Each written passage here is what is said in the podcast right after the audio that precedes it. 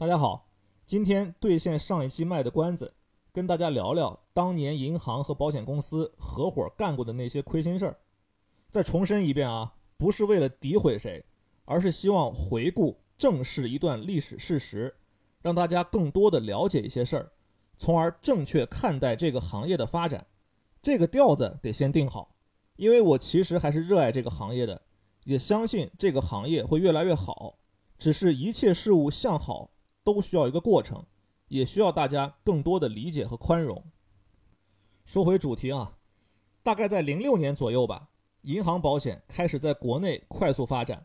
那段时间，如果你到银行去存钱，一定会有一个工作人员上来拉着你说：“哎，您存这个吧，这个和五年定期存款一样。”也是一次性存钱，五年到期，但是呢，它不但有固定收益，还有分红，满期收益肯定比银行高，特别划算。如果你表示怀疑，工作人员就连写带画给你忽悠一通，更有甚者会直接给你写个承诺书，保证五年到期以后收益有多少多少。我也真见过五年满期以后收益没达到，拿着承诺书来公司讨说法的客户。当时为啥会有这种情况呢？因为保险公司发现老百姓对银行有天然的信任，而且那个时候互联网也没有这么发达，大家办业务都是要去网点的，一些大网点一天甚至能叫两三百个号，这比各险业务员一天到晚苦哈哈的找客户可容易多了。通过银行卖保险，更容易获得大量的保费，所以各家公司就都来找银行。想让银行帮忙卖保险，而银行呢，发现一下子这么多保险公司有求于我，那我不但有主动权，还有一笔可观的中间业务收入，何乐不为呢？于是啊，双方一拍即合，合作意向有了，产品怎么设计呢？其实啊，零六年我还在读大学，没经历这么早的阶段，但我猜测哈，当时保险行业刚经历了巨额利差损的教训。经营还是比较保守的，而且监管也比较严格，不敢做太短期的产品。但是又要结合银行的销售场景，所以就以五年定存为参照，设计了一次性交费、五年满期的分红险。当然，根据公司策略的不同，也有一次性交费六年、七年甚至十年满期的。但相对来说，一次性交费五年满期的是主流，因为对标五年定存好讲嘛。一直到二零一二年，银行卖的都是这种产品。另外还有一些公司主要卖三年、五年交、十年交、十年、十五年、二十年满期的长期分红险。这个咱们回头慢慢聊。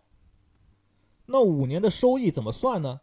因为零六年到一二年这段期间，利息调整了很多次，所以保险产品的收益也有差别，但是都比不过五年定存。我挑一个时间段。就拿一一年的一款产品给你举例，假设你交一万块钱，基本保额是一万一千二百五，五年满期以后先返还你一万一千二百五的基本保额，这个就是所谓的固定收益，然后再加上五年的分红，就是你的总收益。你按银行利息的算法倒推一下，固定的部分五年一万变一万一千二百五，折合年单利是百分之二点五。分红呢，虽然有低、中、高三档，中档和高档看起来是挺诱人的，但其实你真正能分到的，折合下来年单利也就百分之一左右。也就是说，你实际拿到手的利率就是百分之三点五左右的水平。市场上所有的产品都差不多。而在一一年五年期定存的利率最低的时候，也有百分之五，那客户当然不乐意啊。而且还有很多客户存了一两年以后需要用钱，取的时候以为和银行一样，最多是定期利息变活期利息，结果发现是退保，本金都拿不回来，那肯定更炸毛了。更令人发指的是，我还见过一个三级机构的银保负责人，就赤裸裸的告诉业务员：“你们再网点就找五六十岁的老头老太太，为什么呢？好忽悠。”不过呀，你还真不能全怨保险公司，因为产品收益低。跟银行也有关系，因为求银行的保险公司太多了，银行就有资本尽可能多收手续费。再加上虽然这类产品保障杠杆不高，但也是有风险保障成本的。然后呢，保险公司多少还得再给自己的业务员一点提成，一层层下来，到客户这儿收益自然就高不了了。还有啊，银行的理财经理由于有业绩指标压着，忽悠客户的时候一点儿不比保险公司的业务员差，而且更有恃无恐。只要客户来闹，我就推给你保险公司来解决，要赔客户钱也是你来出。你要是不给解决，那对不起，以后不卖你们家产品了。反正有的是公司求我。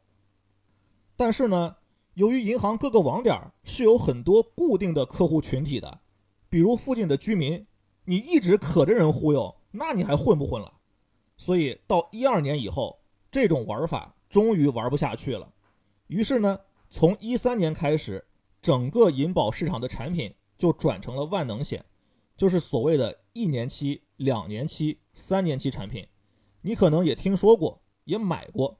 虽然销售过程还是连哄带骗，但起码能够达到承诺的收益了。怎么回事呢？下次咱们再接着聊。